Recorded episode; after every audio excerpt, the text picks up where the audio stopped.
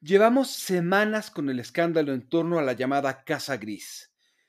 Quienes desean creer que López Obrador está cada vez más desesperado y su manejo de crisis más errático, en realidad no han aprendido de qué trata el discurso populista.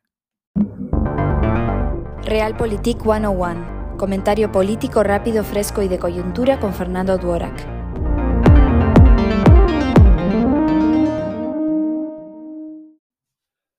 Desde la primera crisis, con la trágica muerte de la gobernadora de Puebla y su esposo, los manejos de comunicación hubieran acabado con cualquier otro gobierno.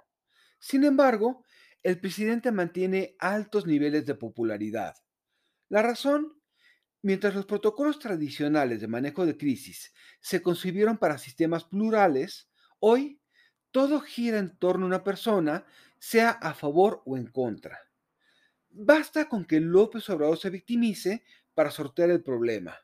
Quienes lo adoran se lo creerán y quienes lo odian solo reaccionan y afirman que pronto el descontento se desbordará. Ignoremos que para que eso suceda debe haber un liderazgo alternativo creíble. ¿De verdad el presidente está cada vez más desesperado o usa las reglas del discurso populista para doblar la apuesta? Creo que es lo segundo.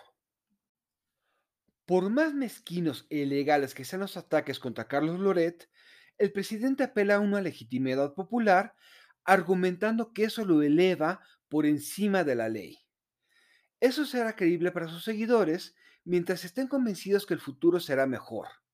Por eso este sexenio ha sido una constante huida hacia adelante.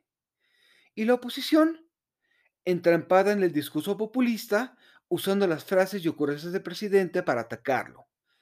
Al decir que ninguna corruptela del pasado se compara con las actuales, solo relativizan los escándalos que les hicieron perder en 2018, abonando a la retórica justiciera del gobierno.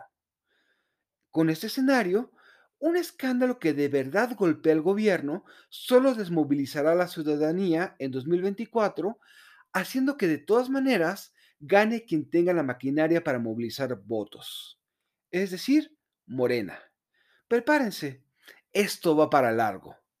Soy Fernando Duarte y esto es Realpolitik 101. Hasta la próxima. Sigue a Fernando Duarac en Twitter y en Facebook. Visita fernandoduarac.com para más información y análisis político.